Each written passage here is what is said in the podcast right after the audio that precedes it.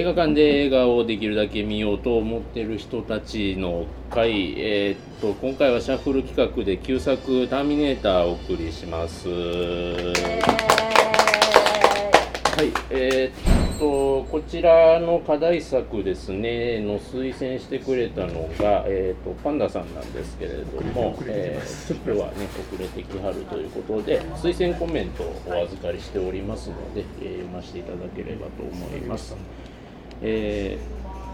前回の映画の回でミモレットさんのスクリーンの映像がふと目に留まり勢いだけで推薦してしまった「ターミネーター」ですが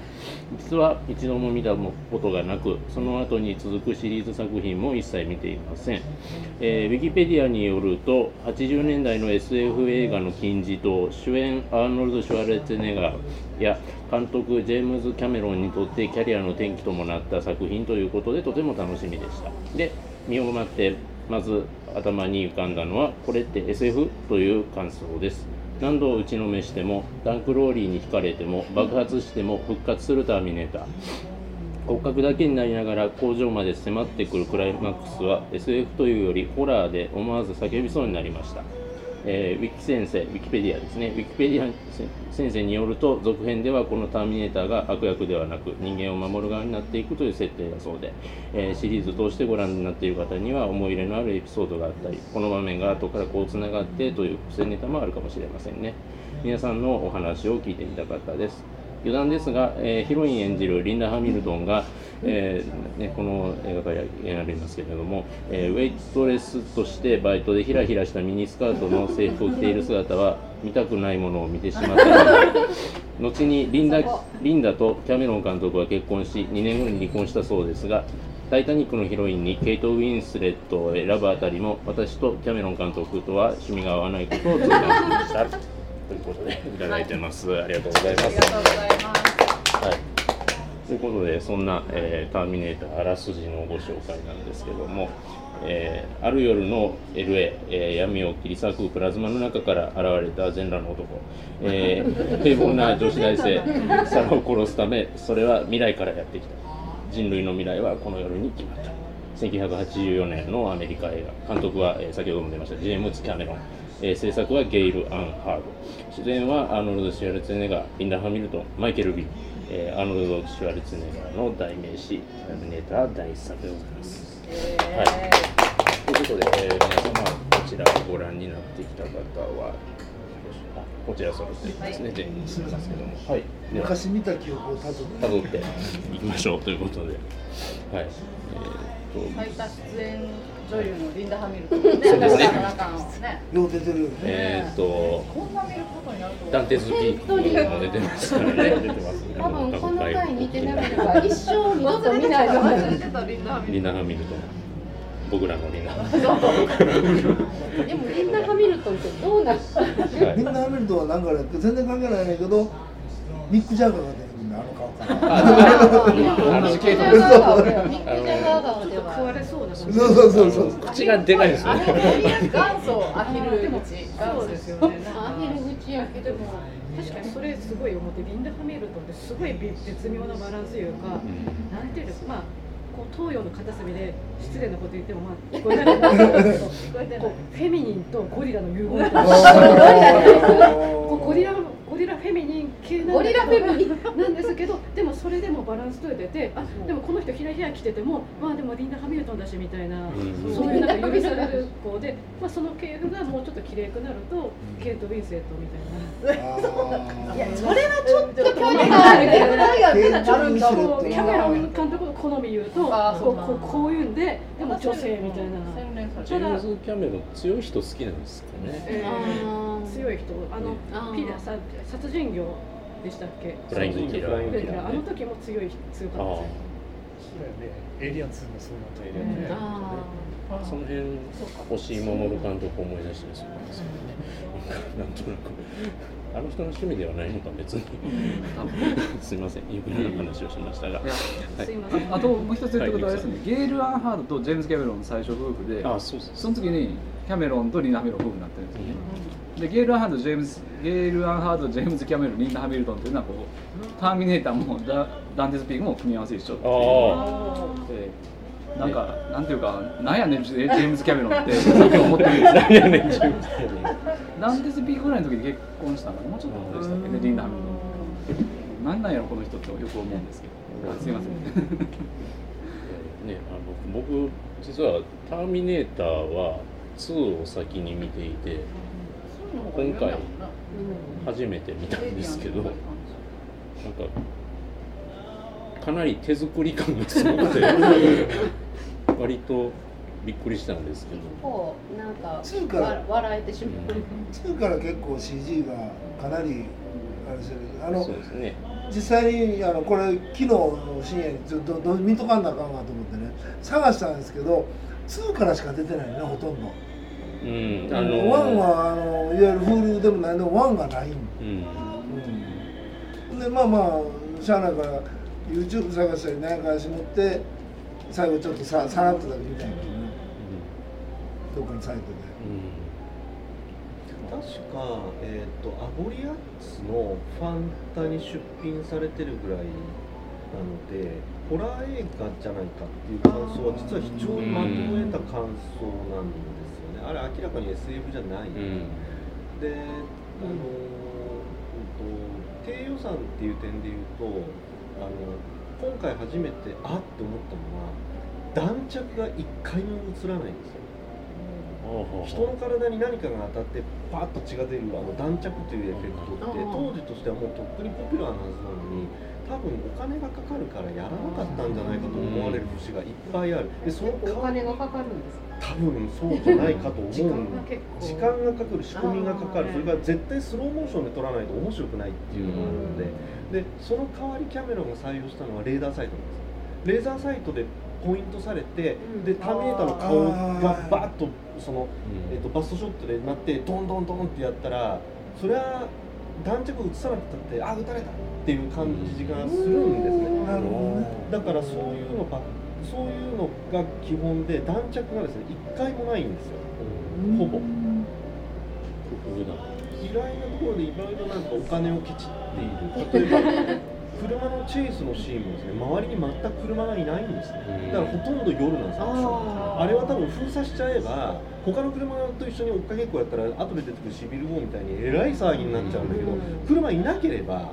なんとでもなるんですよ。タンクロール吹っ飛ばしたってね、うん。そういったらそうやね。そこで浮かした分を未来の世界も結構作り込んでたじゃないですか。そこにあそこ意外と安い安い。いや僕あれはすごく、まあ。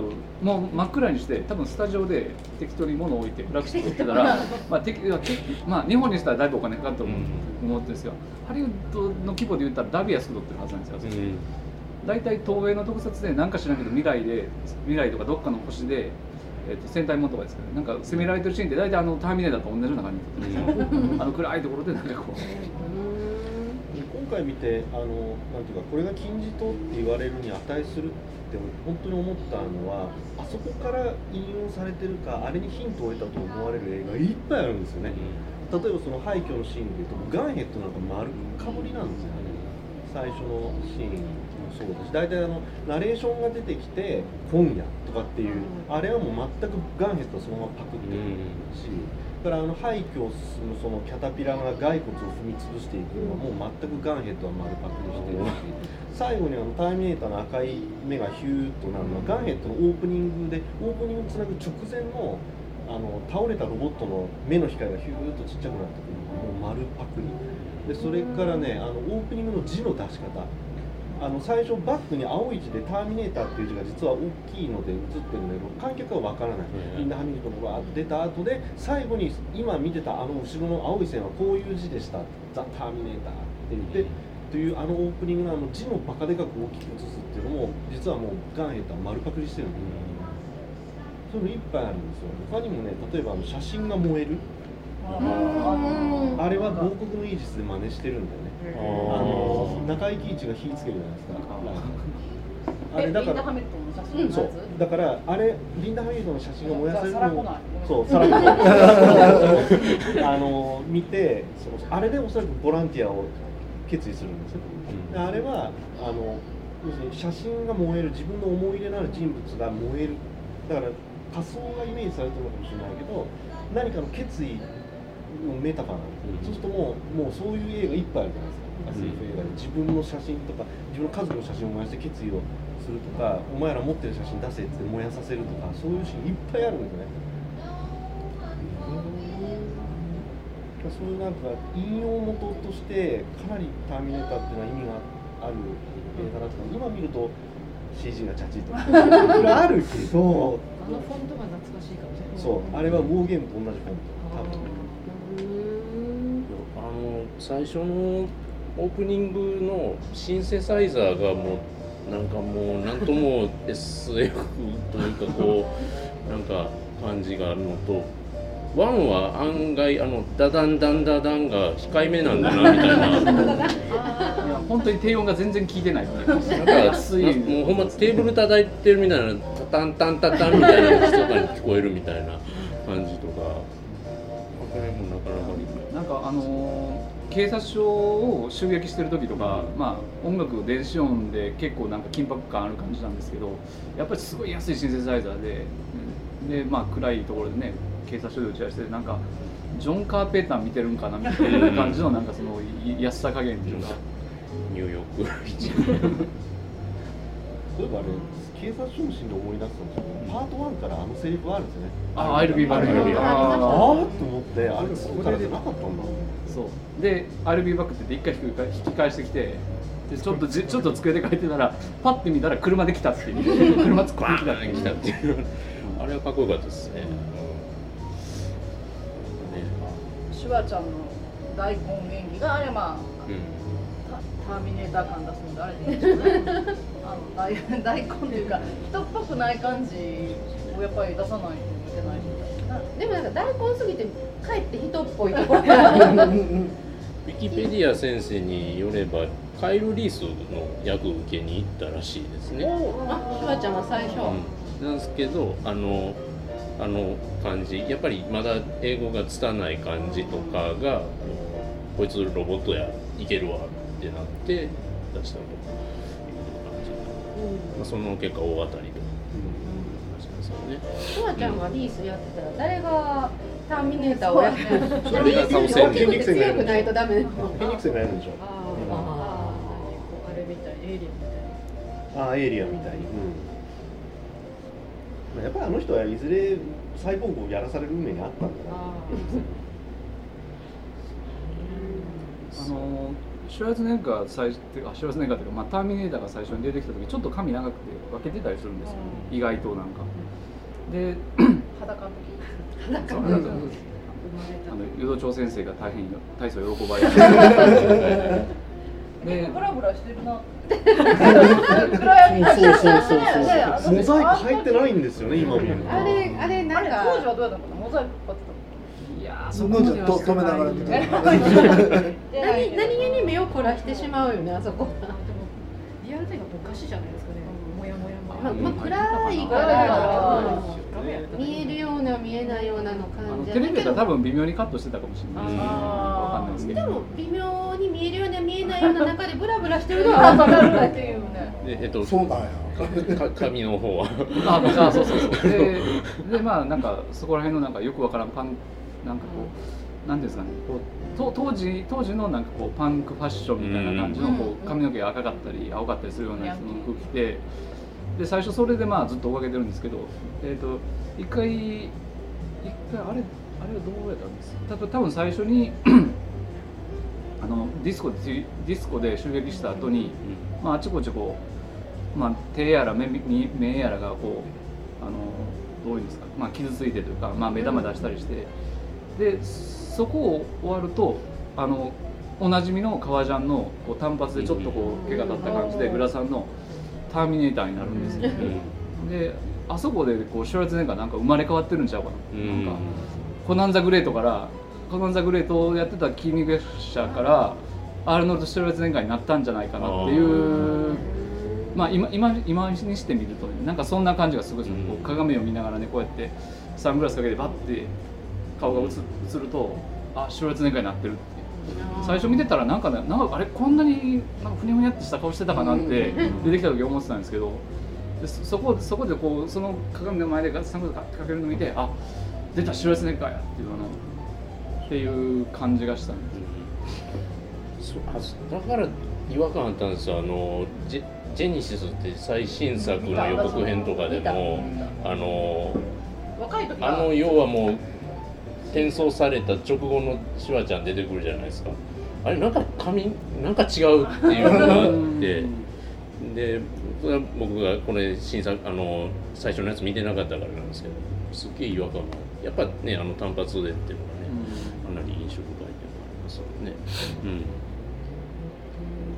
えそうそうジェネシスはどうだったんですか？あ僕予告編だけで実際今回今回に向けて見ようかと思ったジェネシス間に合わなくて。はのんちゃんとトンさんは見たん？どうやった？あれは見ん方が良かった。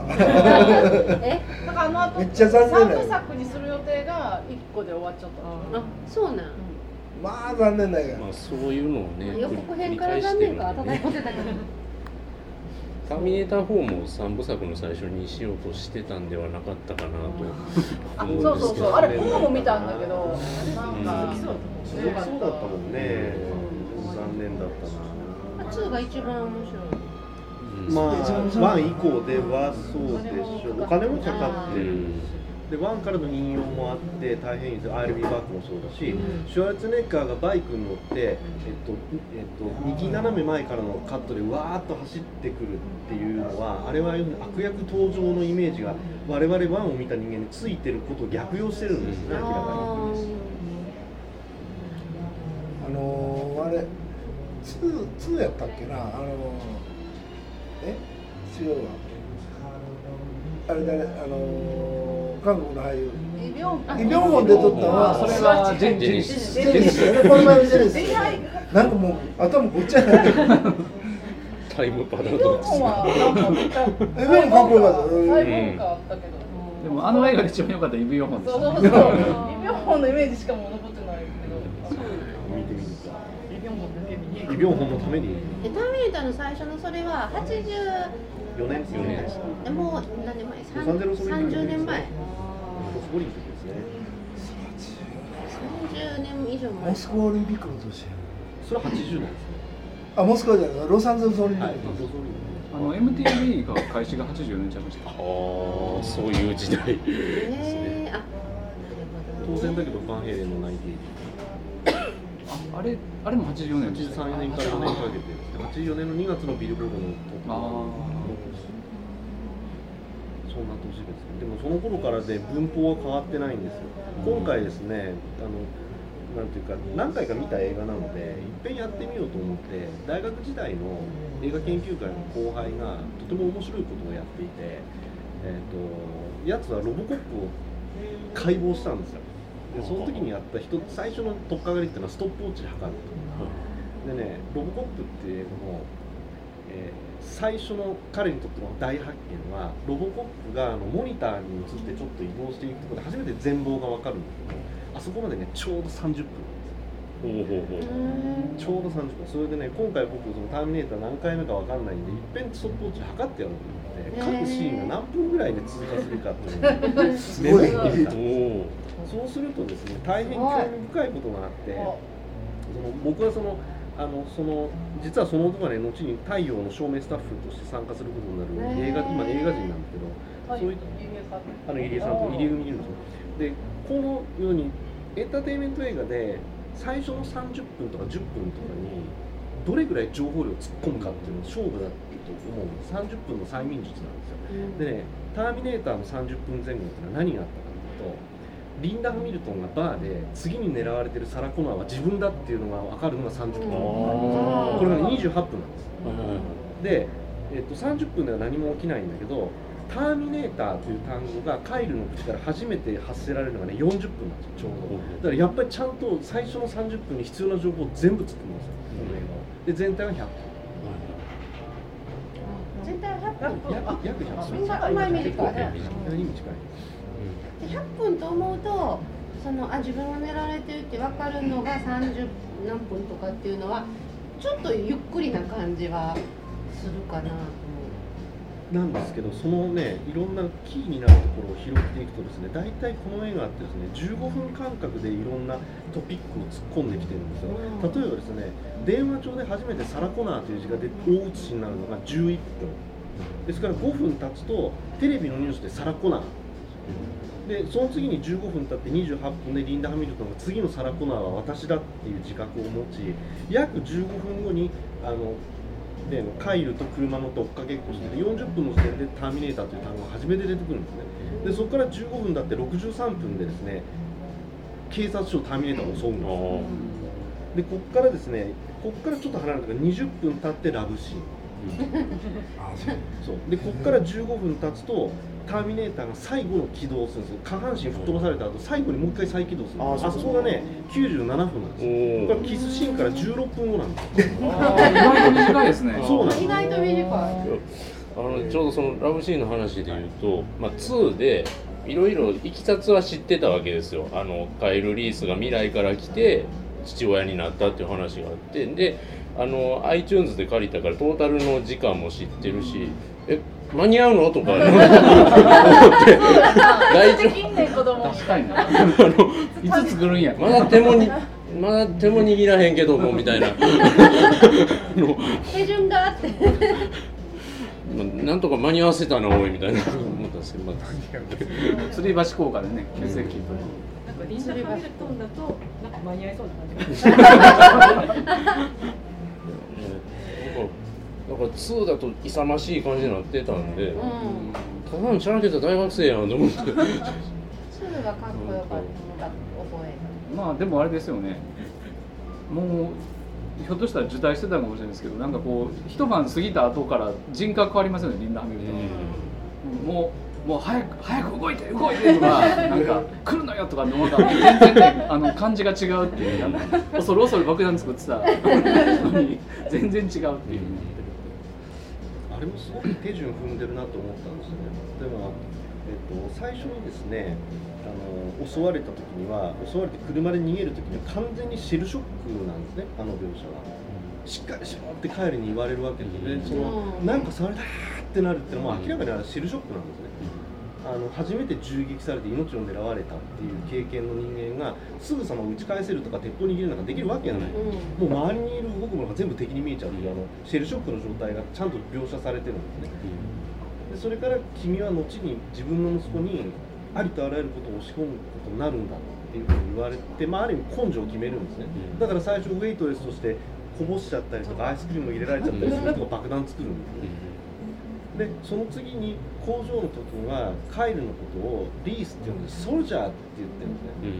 であれ同じようなのってダイバーっていう映画でもあるじゃないですか覚えてみませんか？最後のところであの、えっと、デニーロがあの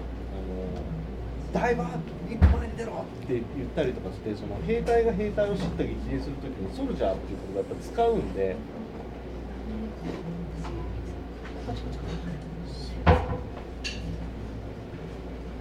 リンダ・ハミルトンについて考えーここで、えーと推薦者のパンダさん到着されました。はいいろいろお話をしていきたいと思います。ほんまですかなんかみんなシーンとしてませんいやいや、もうね、あとなんか爆笑とかしてる爆笑ポイントの話にそのうちなると今真面目な解説今そうです今はそのリリンダ・ハミルトンが真面目にあのさい最後でこうなんでしょうかっこいいというかね人格が変わったっていう、そういうところ。そのエッチした後別人になる えどっちがどっえち あれはね辞退した辞サラ退したコナーサラコサラコナなんかまあまあ母になるとかそういうふうに言ってもいいのかもわからないですけど強くなるみたいな話を今。でもちゃんと手順踏んでるっていうふうに僕は思ったんですね、うん。そのシェルショック受けてるとかその爆弾作るの手伝わされるとかそういうちゃんと手順を踏んででラブシーンがあってもう完全に腹をくくるというところがあってあのちゃんと手順を踏んでるとは思ったんですけどね、うん最初から強いあのエイリアン2のリプリーとはちょっと違う、まあ、あれは最初からキャラ設定がそうなってたんだけどあのどんくさいウェイトレスをそのジョン・コナーの母親にするプロセスは一応追ってるように思ったんですけどね、どうなん。でしょうか。どんくさいのが似合うんだろうねリンダ・ハミルトンあなんていうかそのどんくさい感がさあのでも、まあのあのウェイトレスのエプロンのピンクのひらひらのミニはすごい似合ってなかったと思うんですよ。なんか放送禁止あの同僚のお姉さんもあの似合ってなかった。っていうかなんかあれあれあの時のリンダ・ハミルトンはいくつなんですか？なんか老け顔やんね。そうそういつも思うねんけどなんか若い役をややらされてるけどいつも老けて多分なんかこう役的には女子大生ぐらい、20代前半とかの役のはずやねんけどすごいあのひらひらのワンピースのウェイトレス姿の似合わなさは本当にあのなんか40ぐらいの人が無理やりひらひらのエプロンのワンピースを着て「いらっしゃいませ」って言ってる感があるぐらい似合わない感じだったんで確かにとそんなに間が空いてるような感じがそうそう。そう、シャンテズピークはだってなんかまあ市長とかいう役だった子供もええ。10歳ぐらいの子供がいてみたいな。お母さんであれはまあええ。ぴったり来てましたよね、そう思うとあのあのウェイトレス姿は。でも意外と若いと思うんですけど意ね外多分ね意外と若い当時28ぐらいです。あでもやっぱもう30前56年1956年生まれなので。60歳。リ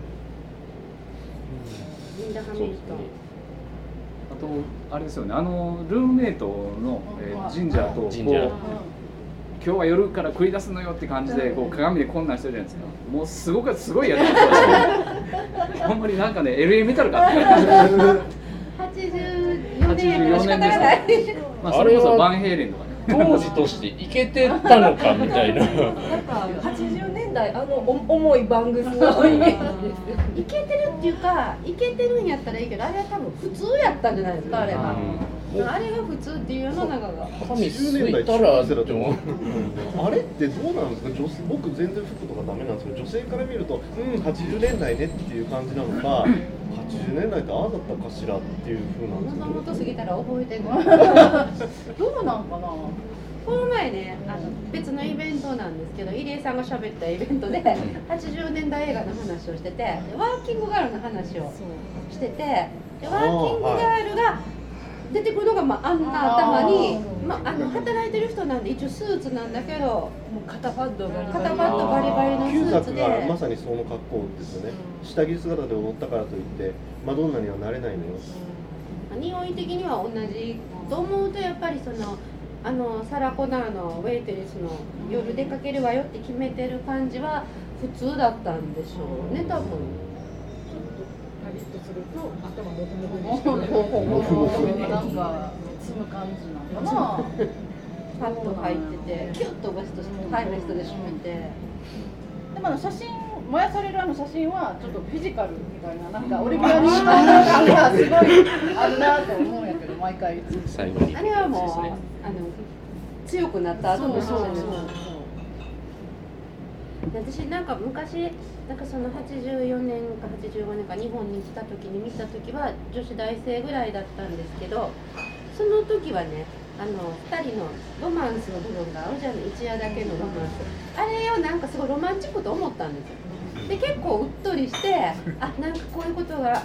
なんかあのそれでサラ・コナーがあの映画の中でね一緒にいた時間は短かったけど一生分愛したわとか言ってそれを別にもう普通に素直に聞いてあロマンチックと思ってたんですけど今あそこ笑うポイントが いや短いにも程があるだろうっていうか。あので今から見るといやもうそれ多分ただの吊り橋効果であの間違いや気のせいやからって 思ってしまうのは私がなんか心に汚れたことになってしまったからやろうかと思うんやけどそういうので。でも初めてその84年に見た時はあのロマンチックシーンもその2人のロマンスもロマンチックやわと思って、であの怖さもホラーやわと思ってあの本当に作った人の思うがままもうもう思うツボにはまってすごく良かったんですけど今は今で別の意味ですごく面白くて いっぱい笑ってみたので良かったんですけど。あの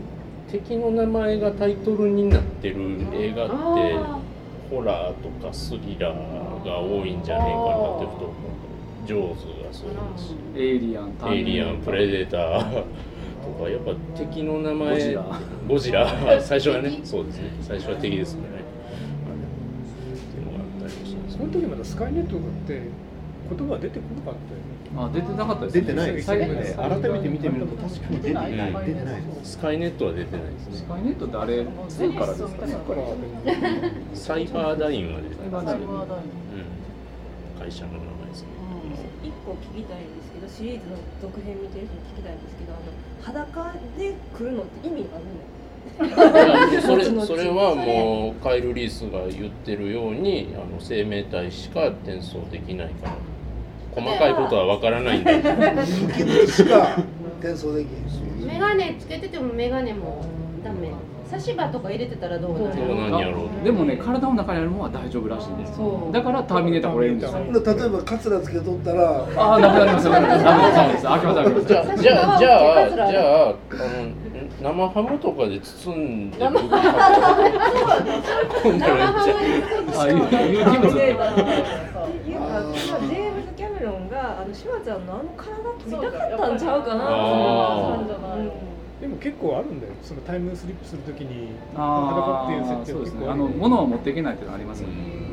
あれは僕は回収だと思いますあの「ターミネーター」っていう映画今回見ててあのこの仕掛けはここで回収した。これはこういうふうに回収したっていうのが全部対になってるんですよでなぜ、えー、とシュワルツェネッガーが肌から送られてきてるかっていうのは逆なんです。あれはターミネーターを見せるためじゃなくてカイルの怪我を見せるためだと思うんですよ。あカイル・リースがその登場する時って肩の怪我だとか実際の肉体が映って彼が怪我をしているというところを最初に見せるんですね。でそのポンプショットガンだとかあるいは普通の銃だとかを持ってもすぐ撃ち返したりだとかっていうことができて非常に機敏な動きができる。要するに彼は兵隊なんですよ。うん。兵隊は怪我をしてるのが当たり前なんですよ。だけどあのロボットであるあのシュワルツェネッガーは最初からあんなすごい美しい肉体ででもカイル・リースの方は筋肉質だけど痩せたっていうその対比はあれがロボットでこっちは人間っていう対比のためにいるんでだから裸を見せる必要があって片っぽは怪我を全くしてない美しいから片っぽはもう怪我だらけ。しかも怪我自体に慣れてるそれを見せるためだと僕は思うんですよ。でそういうふうに全部熱仕掛けと回収が全部できてるんですよあの映めっちゃツヤツヤしてましたもんね。綺麗。綺麗画だからカイルは最初からもうそのなんていうんですか。あの武将髭でしょ、シュワちゃんは七三で出てくる。あれは要するにこっちは人工物でこっちはちゃんとした人間だっていう対比なんですよ。多分ね。ああの最初に出てきた時の最初に出てきた時もシュワルツェネッガーが出てきた時は結構なんかパンクスみたいな兄ちゃんが周りに囲まれててで、まあ、それをまあ言ったらもうなんか5秒ぐらいで全部全部血まみれにしてあの服持ってるって感じです。であのカイカイルが降りたところにはホームレスがいてでその人からまあおじいちゃんがズボン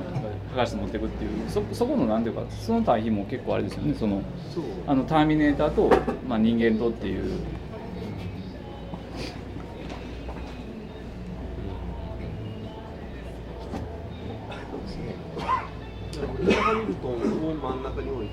る意味フットバックであのシュワルツェネッガー、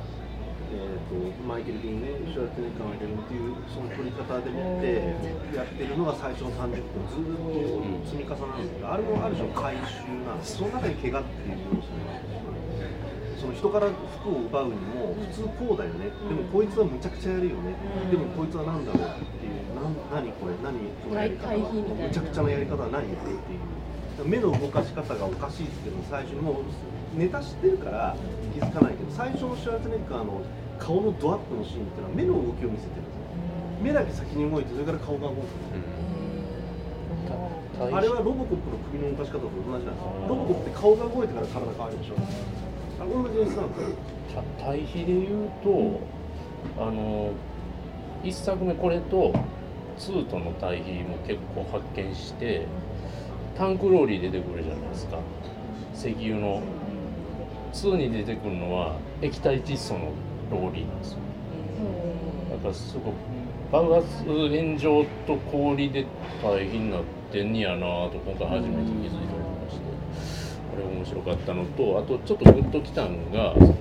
自分で怪我治すじゃないですかターミネーター今回シュワちゃん。で2作目になるとまあいいもんなんですけどあのジョンとかサラが手当てするんですよそこがなんかちょっとグッときたり余計にグッときたりしたんですけど今回なんか血も涙もなかった今血は流れてるんですけどあのあのやつがええもんになって味方に怪我治してもらってんやなとか思ったりしたんですよ位置はすごい言われますもんね。やつらは血も涙もがいいみたいなセリ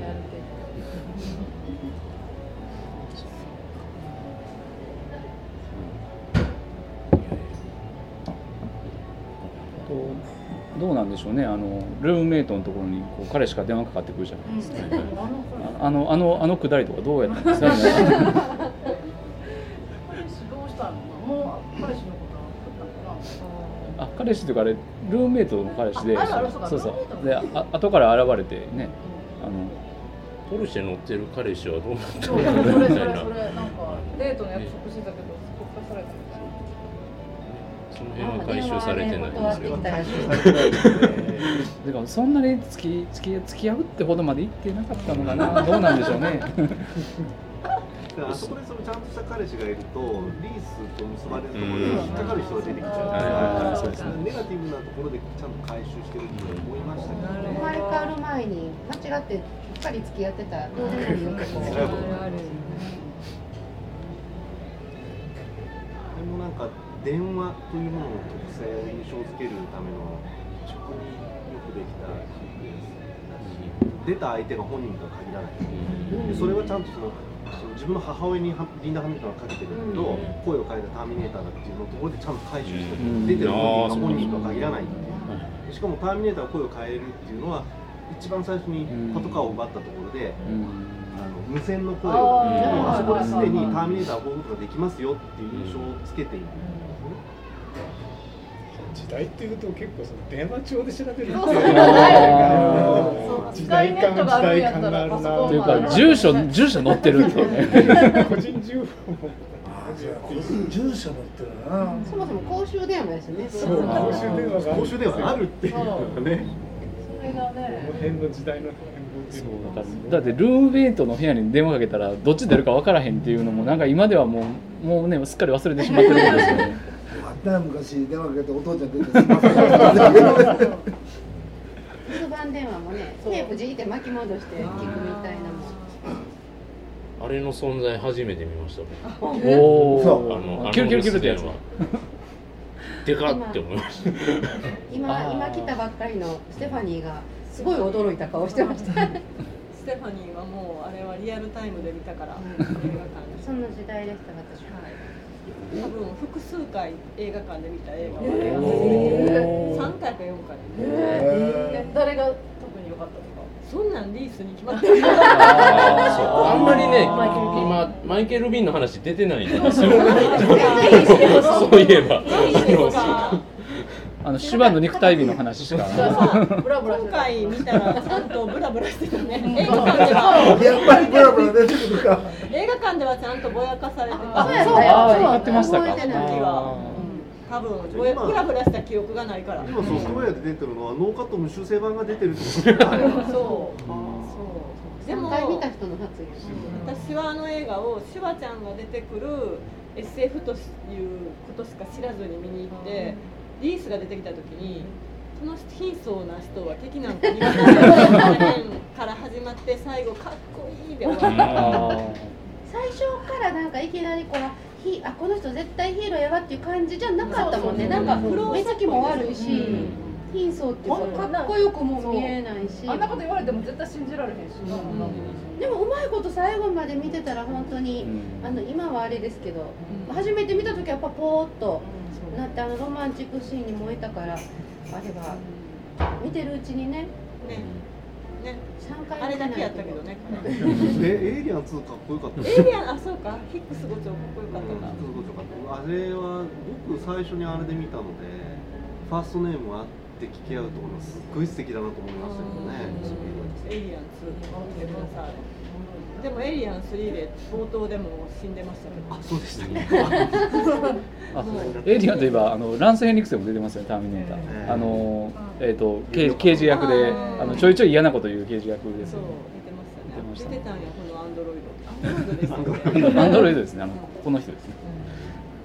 3の、まあ、エイリアン3の方で何をしてくれたんですかみたいな気分エイリアン3でクラッシュしてあの女の2で助かった女の子とヒックス伍長が死んでて、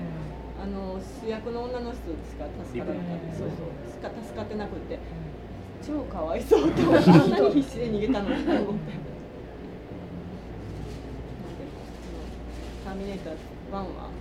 レレトロ感がそう半端なかったです。あとターミネーターがねストップモーションアニメで動いてましたからね。ああストップモーションでしたね。えそうやんな。だってそあの動き方ってそういうことだよね。ーそうですね、えーあのアルアルゴえー何でしたっけあれ。アルゴ号の冒険でしたっけ？ストップモーションアニメといえば。えー。あんな感じでしたね。レバクゼンじゃなくてなんでしたっけ？えー、あリーハリーハウゼン。言いにくいんですよ。怖かったですよ。倒しても倒してもあーそうですね。出てくるし。あれ見るたびに忘れてね。あの3回目で3回目でいつもびっくりするんですよ。あのあの足なくなってから動き出すところで、もう一回もうね またやってくるし。そう。うん。町工学科てかあの操作をサラが知ってるのもおかしい。おかしい。おかしい。あれその前にうっかり触っちゃって動くシーンがちゃんとああれああありましたっけ？あれまでちゃんと回収されてる。んですよ。じゃあカメレオンは回収されたの？カメレオンペットのカメレオンがどうなったあサラがイグイグアナ。パグっていう名前。のイグイグアナはあの女の女の人をルームメイトを脅かしただけでしたねなんか。そのためだけのだけでしたね。なんかね。ベベルトにしちゃうわよっつってサラコナンをあのあの女優が選んだ理由がよくいまだに分かる最後になんかそのあれよね。リンダ・ハミルトンの謎。あのようここの最近ねこの回の話したら大体のんちゃんが「いやあのあのヒロインがなんであんなに好かれるかわからない」っていつもいつもそんな話しますけど でも今回はなんでヒロインがいいんだよ。みんな共有してると思いますよ。キャメロンのこのジェームズ・キャメロンで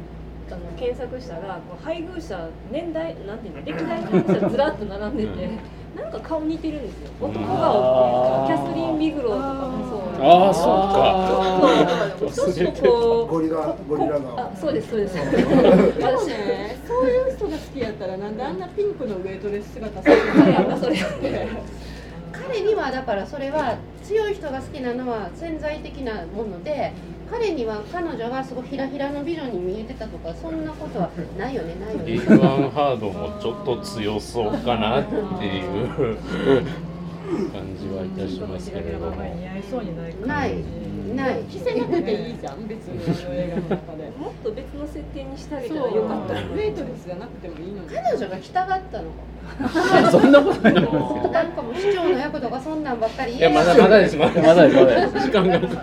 ひらひら着たい20代のうちにみたいなタイムスそれはリップが家に来たらいいあいいね。誰も新止めへんターミネーターのあの子はひらひら似合いそうだねあああのジェネスの綺麗あの子ねゲームオブスローンズのああの子なんだ。あの子がサラコナンよ。サラコそしてカイル・リースは筋肉バカ。あそうなんや。え誰やったか忘れてるーいう感じですね。ばっかり。そんなんでったんですけどあのこれのええここでえここえこのこの流れで終わります。そうそうただヨーコーロがどうやったヨーコールあヨーコールは2ですね。ヨーコールは2ああそうやったっけでもちゃんと I'll be back って言ってましたねそうですねましたね。まあそれで言うとね今日3の話誰もしないっていうあの3見てないんです。私4は好きですよああそうですね4はクリスチャン・ベー。ルが出てるんですよあれよかったなんかあんまりよく笑えてないけど割と良かったあれはシュワちゃんが出てないやシュワちゃんはあのあの機械の合成で出てくるんですあよー工場で。ターミネーターさ製作工場みたいなところにいっぱい若かりしシュワちゃんの顔をトレースした 3DCG で出てくるこう言ってのがこの前ジェネシス。趣味がそう。当時まだ普通に州知事やってた頃やったと思うんで出れなかったんではないかえ女の子のターミネーターが出てくるのっていうのは3あ3ですか、はい。ああそうか。みんなわかんなく分かんななった。分かんなくなっと3は僕映画館見に行って映画館で初めてなんやこれって思った。貴重な体験をしましたね。あのあれやね。ビューンだってビューンとこうやるのがあれ2や。はいそうです。っていうか2であんなに可愛かったのになんで3であんな俳優選んだぐらいの勢いですよねジョン・コナーそうですね。ジョン・コナーがね2は美少年だったんで。でその後の方ではクリスチャン・ベールがジョン・コナー。ワンの魅力の一つはジョン・コナーが現れないっていうことんで、あのでそうだね。どんな人なのか固定しないっていう。イメージだけで。ジェネシスで出てきちゃいまた。出てきちゃいましたね。向こう絆あるねちなみにドラマも見てましたけどあサラ・コナー・クロニクルスす。ごい楽しみにしてカイル・リースが出てきたところで終わってしまいました。終仲良かったんや終了。打ち切り。打ち切り。へがっかり。そんなこんなでですね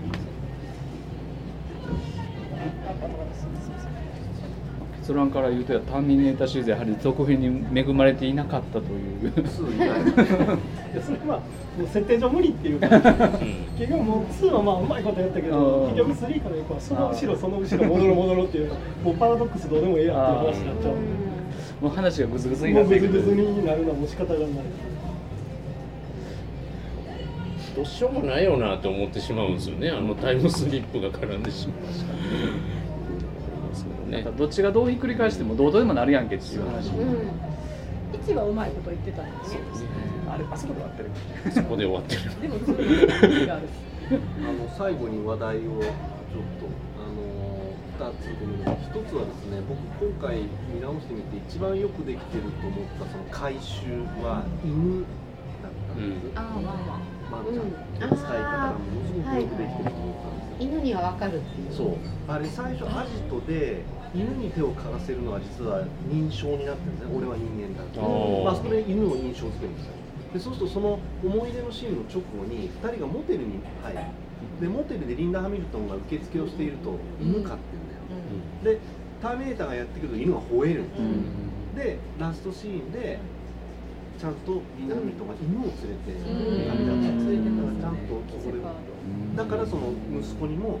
犬を使えばターミネーターが負けれるっていう風だからアジトに犬がいるんですよ。多分そうじゃないかと思う。ん。ですよそれが見事な回収一番よくできた回収だなパタイムパラドックスもそれで一緒に乗り越えてる。その上でさらにもうああいう人を模したものとかに犬は吠えるみたいなのはもう定番としてこういろんなのにそうあれもやっぱり引用されてるんですよねれが見事だったであとあの最後の話題なんですけどあの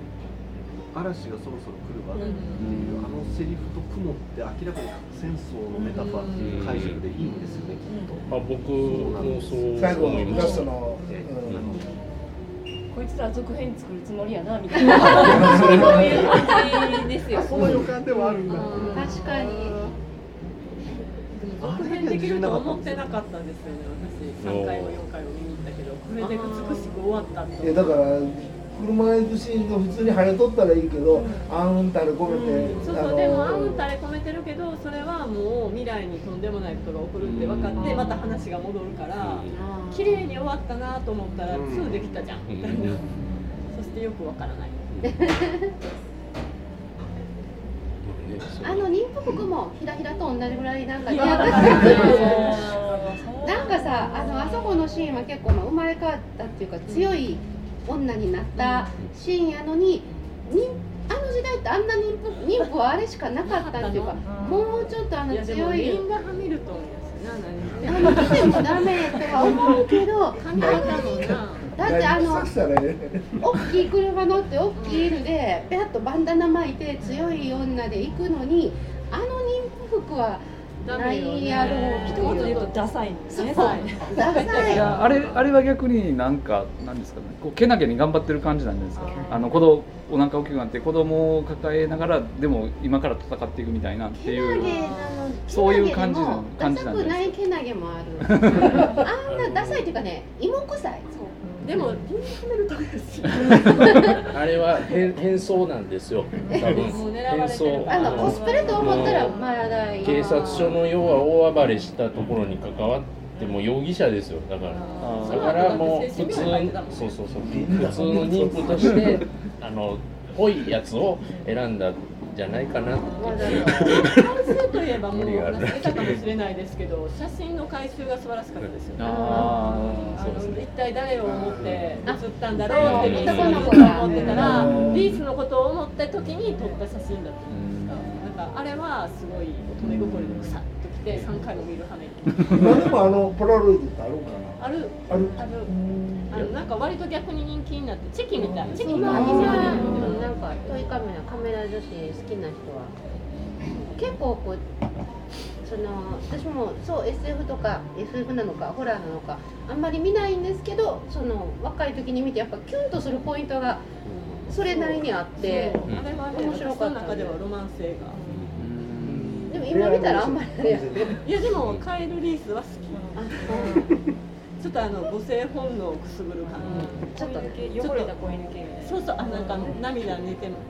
濡れてますって感じ。で雨に濡れてます。であの恋人いるって聞いた時にいやもうなんか全然みたいなねもうそういう状況じゃないから一度もって言ってあの時もうなんかもうかわいそうって感じでキュンってした顔してましたよねリンダ・ハミルトサラは好きなんじゃなくてただの同情？ン 同情。でも吊り橋効果とあちょっとなんか吊り橋効果あれやけど、うん、もう今まで一度もなかったっていうのを聞いてどうでかって。あのあの時点でだってまあサラが見た28歳じゃないですか、でリースもいやそう20代前半には見えない。役柄は大学あ生大学生まあ二十歳ぐらいです。そうそうそう。でもそんなリアルにあの彼もそのそんな二十歳そこそこには見えないんあですそこそこそれなりにまあちょっと年取ってせん、まあ、あのいろいろくぐり抜けてきた選手ででもあどうでか。ってちょっと今ででもねそれ私昔見た時そんなこと夢にも思わなくて心が汚れてなかったんなって。すごいしみじみ思いなのカエルの行動も可愛かったですよね言わなければよかったあ可愛いけど今見たら初めて。えこんな年えって。ちょっとリンダ・ハミルトンまさか神戸の片隅でこんなこと言われると思う夢にも思わないあでしょうねでもあだの誰も英訳したりしないでくださいね。キャプテンアメリカにつながるようなそうですね。あ確かにつながるような。つながる。ような。同じ同じ。本当やね。カエルよりひどいねキャプテンアメリカ。70年間まあそんなかつてからもはいね、そんな感じでお待ちかねのしみる応援と続いていきますので、はいえーまあね、あの一旦ここで切りますが、We will be back ということで、あの、締めさせていただければと思います。ありがとうございます。